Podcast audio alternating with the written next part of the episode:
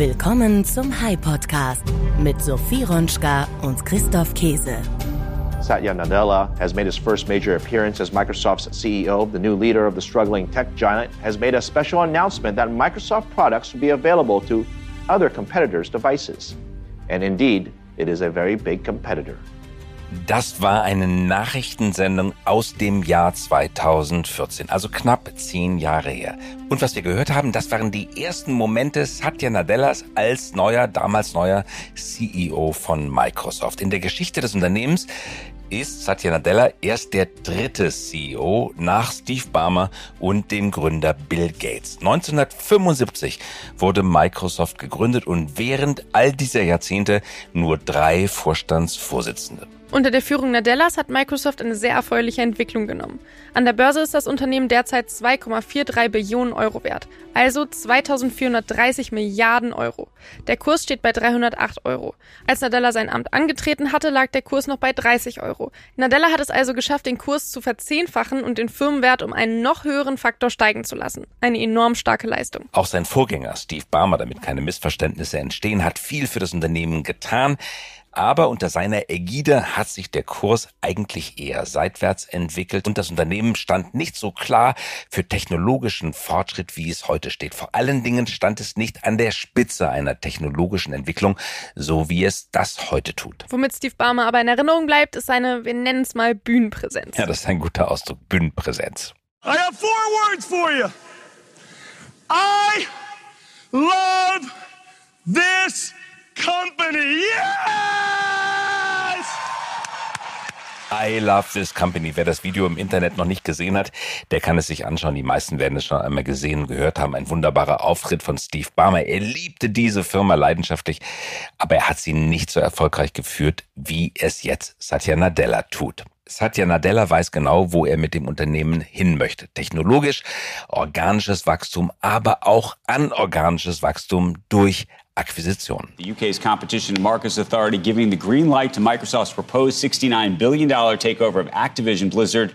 It is the last and final hurdle uh, to the deal closing, and it comes close to two years after Microsoft's first proposed. Jüngst meisterte Microsoft die letzte Hürde für die Übernahme des Videospieleriesen Activision Blizzard. Die britischen Wettbewerbshüter teilten kürzlich mit, dass sie das Geschäft nun freigeben würden.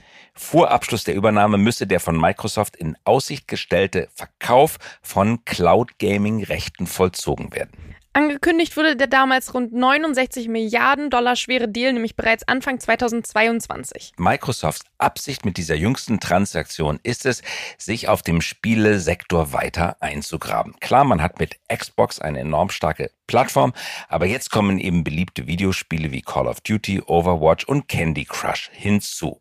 Activision Blizzard steht durch die Genehmigung der Übernahme in den Schlagzeilen, aber das sollte nicht davon ablenken, dass es in der Vergangenheit schon andere wichtige Übernahmen gegeben hat, wie zum Beispiel GitHub, die Programmierplattform, die eine ganz wichtige Rolle, wir werden das gleich hören, in der strategischen Ausrichtung Microsofts spielt. Und du hattest gerade die Chance, mit Satya Nadella einmal persönlich sprechen zu können. Christoph, magst du einmal erzählen, in welchem Rahmen das Ganze stattgefunden hat? Ja, tatsächlich das erste Mal. Ich kannte ihn persönlich gar nicht. Satya Nadella wurde in der vergangenen Woche mit dem Axel Springer Award ausgezeichnet. Zwei Stunden vor der Preisverleihung fand ein Unternehmerin- und Unternehmergespräch hier in Berlin statt. Und das das durfte ich moderieren. Ich muss ganz ehrlich sagen, ich habe mich wirklich darauf gefreut und er hat meine ohnehin schon hochgesteckten Erwartungen übertroffen. Kompetent, freundlich, sachlich, bisschen nüchtern, aber unglaublich präzise in seinen Aussagen und klar in seinen Vorstellungen, wo der Markt hingeht, wo aber auch sein Unternehmen hingeht. Und aus diesem Gespräch ausgekoppelt haben wir für den High Podcast alles, was Satya Nadella gesagt hat und was du ihn fragen konntest. Und die anderen Gäste, die bei der Runde dabei waren, die haben wir rausgeschnitten, sagen wir ganz ehrlich. Nicht böse sein, aber Fokus dieser Ausgabe des High Podcasts liegt eben auf Satya Nadella. Starten wir also in die Folge. Auf geht's. Der High Podcast mit Sophie Ronschka und Christoph Käse. Unser Gast heute ist Satya Nadella. Satya Nadella stammt aus Hyderabad in Indien, wo er auch aufgewachsen ist. Dort besuchte er das Manipal Institute of Technology in Manipal. Er schloss mit dem Bachelor of Engineering im Studiengang Electronics and Communications ab. 1990 erwarb Satya Nadella an der University of Wisconsin-Milwaukee den Master of Science im Fach Computer Science und an der University of Chicago den Master of Business Administration. Nachdem er eine kurze Zeit für Sun Microsystems arbeitete, begann er 1992 seine Tätigkeit bei Microsoft. Bevor er dann im Februar 2014 die Nachfolge von Steve Ballmer als CEO antrat, war er zunächst für die Cloud-Dienste des Unternehmens verantwortlich. 2022 wurde Nadella in die National Academy of Engineering gewählt. Hier kommt das Gespräch mit Satya Nadella. Welcome to the Axel Springer Award talk. The Axel Springer Award is um, given to Satya Nadella, the CEO of Microsoft this year. Satya, great to have you here. Thank you so much, Christoph, for being You have said that I'm quoting, the age of AI is upon us. It has come seemingly very quickly, and you have invested very early in open AI. ChatGPT is rocking the world. Have you expected this to happen so fast and with so much power?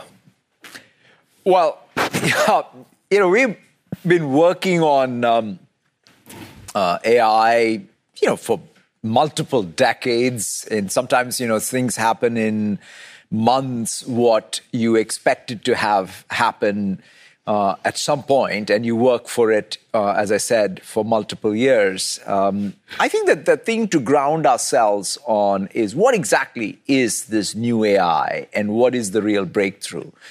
And I would posit that there are two major uh, breakthroughs. One is, in some sense, the pursuit of computing all through the last 70 years has always been can you have a more natural user interface?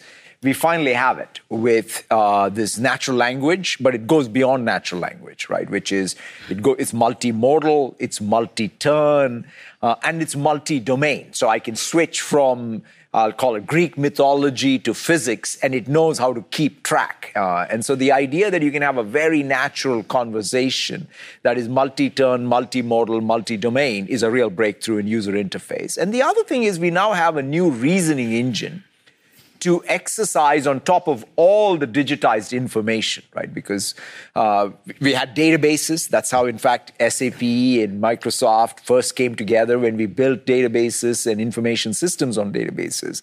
Uh, and now, of course, we have the ability to even use a neural reasoning engine on top of data. So this combination, I would say, Christoph, of a new user interface and a new reasoning engine is changing every software category. Uh, and that's what's different uh, this time around. So, as mentioned, you have invested in OpenAI early with a billion, I believe, and then you added up another 10 billion, so you're 11 billion into the game. How is OpenAI and ChatGPT going to be integrated in Microsoft products? So how is it going to be integrated into the Office suite, into Azure, and all the other services you're offering? Yeah, we're very obviously very excited about our partnership with OpenAI. They, you know, they're building the frontier models. Um, in fact, I would say when we started seeing the progress they were making, you know, they made between GPT 2.5 to 3 is when we really got conviction that uh, there's something very different afoot here. Uh, we then subsequently, the first product uh, that we built with OpenAI was GitHub Copilot.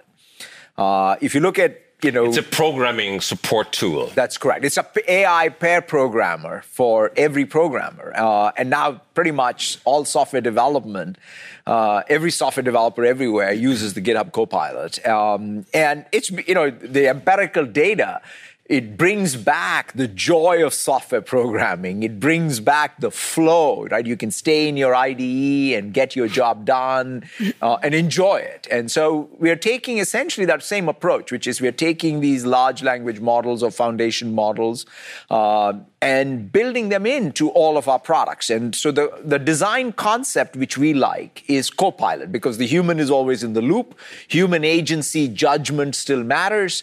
These powerful tools will work in conjunction with what humans do uh, in how they get their uh, work done. And you always can start with the first draft, whether it's your code you're writing, a document you're writing, a presentation you're creating, or a spreadsheet. You'll always start with the first draft. So we're incorporating it across the length and breadth breadth of the Microsoft product portfolio, with this concept of Copilot. OpenAI, GitHub, you just mentioned, you have a history of pretty successful and way leading um, acquisitions. Uh, how does the process work within Microsoft? Is it just the few stars we're seeing and there are many others which are not as important and not as successful? Or do you have a special secret sauce that helps you, you know, deliver such? First of all, I mean, I must mention, obviously everybody talks about the acquisitions, but, you know, the biggest investment we make is the organic investment.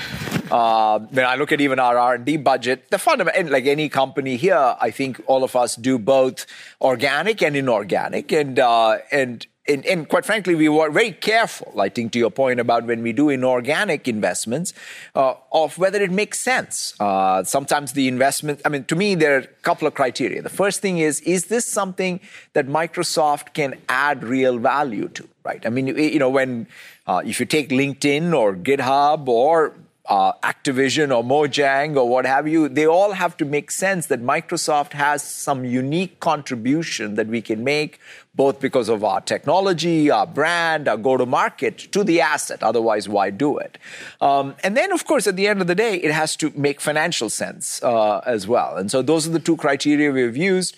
Uh, we've also been very, very good at understanding how to do integrations because sometimes when you buy companies, you're buying to learn from the company, not just incorporate it into your company. And so, to be able to change your own culture, right? In GitHub, quite frankly, Microsoft had to change a lot in order to be in a place where uh, the home for open source can be part of Microsoft. So, therefore, I think it requires sometimes for us to condition ourselves to be uh, someone who can be a successful uh, acquirer. Yes, by the way, Activision Blizzard was just approved and closed, so you overcame the um, uh, cartel hurdles, and it's now part of your company. It's closed, right? That's correct. Okay, great.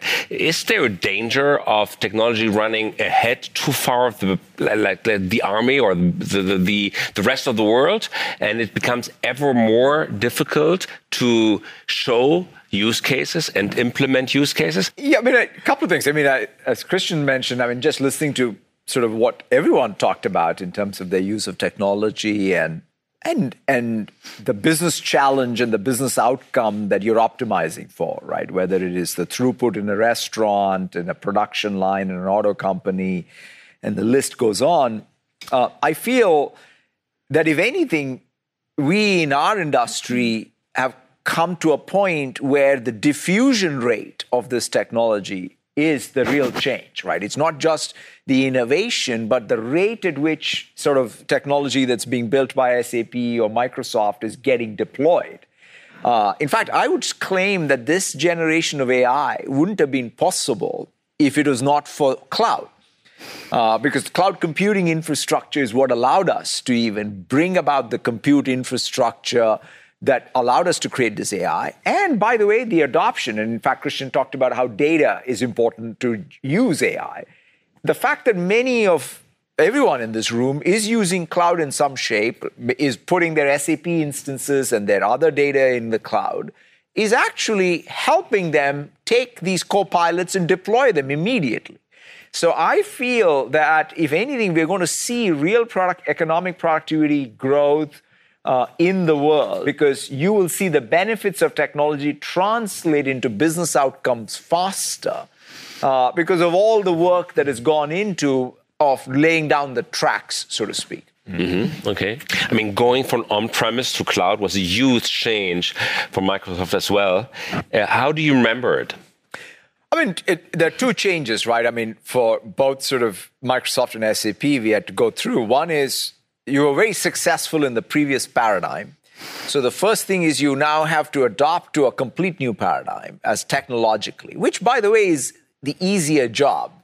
Then the tougher one is the business model shift, mm-hmm. right? Which is you have to change how you fundamentally price, go to market, what your customers expect of you, and what have you. And that's the more gut wrenching change. And you know, in tech, there's no such thing as franchise value. You're only good if you can make both those transitions each time. And so, yes, I mean, in both our cases, uh, it, these are hard transitions, but necessary transitions that we had to make as organizations. But the interesting thing, though, is it's an increasing returns transition. What I mean by that is if you look at the customers we now have, right? they're able to use more. I mean, if I look at it, we were, we were a very successful server company. You know, but many parts of the world were not ready to adopt servers. The IT sophistication that was required was not there. Whereas now with the cloud, we can pretty much, you know, service any part of the world even in a successful business, the unit of consumption of, you know, each time you had to buy servers and storage and bring your own data centers, there was a lot of capital investment that was stuck, right? When you're in the restaurant business or you're a bank or uh, you're in, in the automotive business, mm-hmm. why do you want to be in the IT business? Whereas now you don't need to be. You can be, in fact, doing a lot more software development and consuming a lot more cloud. Uh, and so I think that, it, quite frankly, in the, even though it was not self evident in the beginning, the consumption of our services has increased by many fold. Mm. And it has created a technical lock-in. Once they are on Microsoft Azure, it's it's not really easy to leave, right? So you win. I, I would say I, I, wouldn't say so because is, it, is, it easy to leave? I, I actually think that there's very very healthy competition, quite mm. frankly, uh, when it comes to uh, the hyperscalers and you know and lots of. Uh, you know, every layer of the tech stack. If anything, you have to be competitive in every layer of the tech stack, right? Whether it's at the infrastructure layer or the data layer or the application layer. And, you know, tight coupling between those layers is not going to work if they're not adding real value. So that means integration is value, but it has to translate into something. Whereas, mm. because otherwise, customers can also as easily move and use different parts, if you will. I think that that's something that I must say, when I said one of the biggest breakthroughs of this AI is that more natural user interface. Uh, mm-hmm. Uh, because if you look at it, right, the challenge of let's take mobile auto pay or kiosks, um, the fundamental challenge was that they were not multimodal. So that is, mm-hmm. text and speech and uh, image and what have you now were difficult to program and build an interface that was multimodal it definitely was always hard to be multi-turn, right? I mean, I want to place an order, I want to change the order, I want to go back and have a conversation as opposed to think of it like transaction at a time. Uh, but now you can have a multi-turn conversation. And then the most important thing is in the middle of having, you know, placing an order, I may want to talk about the weather, or I may want to talk about some other topic which is off topic, and you need to still keep context. So that multi-turn, multi-domain, multimodal uh, um, conversations are now possible. And so I think we are at the cusp of really changing, mm. whether it's in mobile banking or whether it is the, you know, even yes. inside of a car. Right, I mean, think about it. Right, the you know, you asked about even what's the operating system of the car. The point, or the, what is the user interface of the car? It's possible now for a car manufacturer to have essentially one of these bots that is going to navigate to you know the car manual or the apps and in fact bring back control uh, to the automaker versus the operating system being the one that's in control uh, of it. So i think that this natural user interface that ai enables could probably be the biggest change uh, in how you all can use technology to differentiate your service. Satya Nadella wurden im Gespräch verschiedene Fragen gestellt und es wurden Statements gesetzt. Wir fassen diese Fragen und Statements jetzt einmal zusammen und hören dann seine Antworten. Statement 1. Die Menschen in Europa, besonders in Deutschland, sind ein wenig besorgt über die Geschwindigkeit der Veränderungen. Also müssen wir ihnen erklären, was passiert und was das für sie im Einzelnen zu bedeuten hat. Wenn wir erfolgreich sein wollen, müssen wir es mit den Menschen auf diesem Kontinent sein. Andernfalls werden wir politische Kräfte gegen uns haben, die den gesamten Prozess beschädigen können. Die Politiker wie auch die Unternehmen müssen also herausgefordert werden und wir müssen alle zusammenarbeiten. Das war das erste Statement. Statement 2. Zwei Dinge sind wichtig. Zum einen braucht man einen klaren Rahmen und eine klare Definition, wie man im System arbeiten will. Zum anderen ist es eine Frage des Vertrauens, und zwar des Vertrauens der Verbraucher in die Systeme. Es geht um eine gegenseitige Zusammenarbeit bei der Entwicklung, eine Co-Entwicklung im Sinne einer vollständigen Integration. Und das setzt auch Vertrauen zwischen den Unternehmen voraus. Es ist zum einen das Zeitalter der KI, aber es ist auch das Zeitalter der Zusammenarbeit und der gemeinsamen Entwicklung. Dritte und letzte Frage an Satya Nadella. Was denken Sie über die Zukunft von Smart Homes? Vor 15 Jahren hat noch jedes große US-Tech-Unternehmen über Geräte nachgedacht wie Alexa. Denken Sie an etwas Branchenspezifisches? Und ein kleines bisschen ist es auch eine Aufforderung, darüber nachzudenken, was wir in Zukunft gemeinsam tun können, um hier die Innovationen wirklich voranzutreiben. Hören wir nun auf diese gesammelten Statements und Fragen Satya Nadellas Antwort. Maybe I'll just you know hit it because there was there, there, was a bit of a topic on regulation. There was a topic on Europe and, um, you know, is anything different about Europe? Um, there's a diff, you know, what's the trust in the new mm. model of cooperation and obviously what's happening. It's a fact, like, take on regulation. One of the things that I feel, again, we've done a lot of the hard work uh, when it comes to cloud and cloud regulation, right? To even take adoption of the cloud in Europe uh, I think, let's face it, I mean, Europe has led on many of the regulatory mm. side and therefore has pushed us even to do things like the EU data boundary and uh, sovereign clouds and many, many things that we have done in order to make it easy, quite frankly, for even the most regulated industry to adopt cl- a cloud. Uh, I would also make the following point. Whenever I go to my dentist in, uh, in Redmond, Washington, what I see is German Mittelstand right? That's like all equipment is all German. Or you go to a jewelry shop in the United States, it's all German equipment. And I was always, I always think about it like, oh, I wonder where the data of all those machines is. I'm sure it's coming back to Germany. Uh, because after all, it's a German connected machine going forward. So I think even from a regulatory perspective, Europeans should think about their cars, their uh, banks, their industrial equipment being everywhere in the world. And they need not only to regulate what's happening in the EU side, but also be competitive globally. So I think that there's a little bit there. And but to your point, the data security, one of the, some of the promises around AI, for example, that your data is your data. Uh, that your data will not be used to train large language models. Your models and data will be protected. Um, those are guarantees, for example, that we are making. And to your point, 100%, which is we are a platform and you're building your applications on top of it, whether it's the smart home application, whether it's the uh, uh, you know the banking application or what have you. And I think that that's I think a good point. The thing that I'll just say uh, in terms of this cooperation models, it's such a well said because at the end of the day, there needs to be trust not just in technology but trust in business models, right? Yeah, and I think exactly. uh, ultimately, you know, you, we are only successful when you're successful. Mm-hmm. That's the ultimate test. Mm-hmm. Of a business model alignment. Otherwise, you know, if these sometimes it gets confusing where you have multi-sided businesses uh, where I'm competing with you on one side, I'm cooperating with you on the other side, I'm subsidizing. That, that, that's kind of a, a troublesome uh, partnership and cannot be trusted long term. It becomes transactional. Mm. But when you have a full alignment on business models, where mm. I can only be successful when you're successful, and I think some of the cloud business models are inherently like that, mm. and AI inherits that. So I feel much better that we will be in that situation. And very briefly on the smart home, I think you're bringing up what I think is perhaps the next big thing. Yeah, there will always be some kind of a, an agent or a user interface, but how can we introduce, you know, through sensors, we get more data of the real world, we can simulate the real world, can we then do hmm. in silico some of what is the design aspects around sustainability? That can fundamentally change the carbon footprint of what we build. I mean, I think that's uh, perhaps the biggest driver of productivity in the construction industry. And for sure, uh, we would want to lean in. And that, again, we'll do it.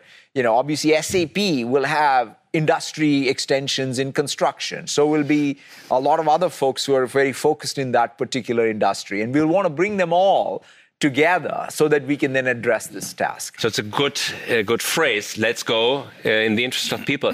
Our time is almost over, and let's finish this round with a sh very short answer on a yes and no question. It has been said many times that AI is as important an innovation as electricity or the steam engine. Um, let me like pinpoint it down to the question, Satya: Is AI as important as electricity? Yes or no? What do you think? Yes, and I would relate it to maybe as important as the internet. Satya, this is your evening. You're receiving the renowned Axel Springer Award tonight. Well earned. We wish you the very best. Thank you for coming here. Thank you for discussing. And thank you, everybody watching us. Have a great evening. Und was schreibt ihr euch diese Woche auf den Merkzettel? Was ich mir heute gemerkt habe. Künstliche Intelligenz ist eine der wichtigsten Technologien, die jemals erfunden worden sind. Das zumindest meint Satya Nadella. Mit solchen Urteilen muss man aber immer ganz vorsichtig sein, denn Zeitgenossen neigen oft dazu, die Gegenwart über und die Vergangenheit unterzubewerten. Aber Nadella führt überzeugende Argumente an und stellt, und auch das ist interessant, künstliche Intelligenz auf eine Ebene mit dem Internet, was ihre Wirkungsmacht angeht. Und außerdem nehme ich mit, jetzt beginnt die Phase der Implementierung. Wie wichtig künstliche Intelligenz in der Rückschau gewesen sein wird, das entscheidet sich danach, wie erfolgreich sie in reale Wertschöpfungsprozesse implementiert werden kann. Nur wenn das erfolgreich gelingt, wird KI in die hehren Versprechungen hineinwachsen können, die man sich jetzt von ihr macht. Was ich mitgenommen habe unter der Führung Satya Nadellas hat Microsoft eine ganz außergewöhnliche Entwicklung genommen. Eine klare Vision, wir sprachen das an, ein klares technologisches Konzept und der Anspruch, bei wichtigen Technologien ganz vorne mit dabei zu sein.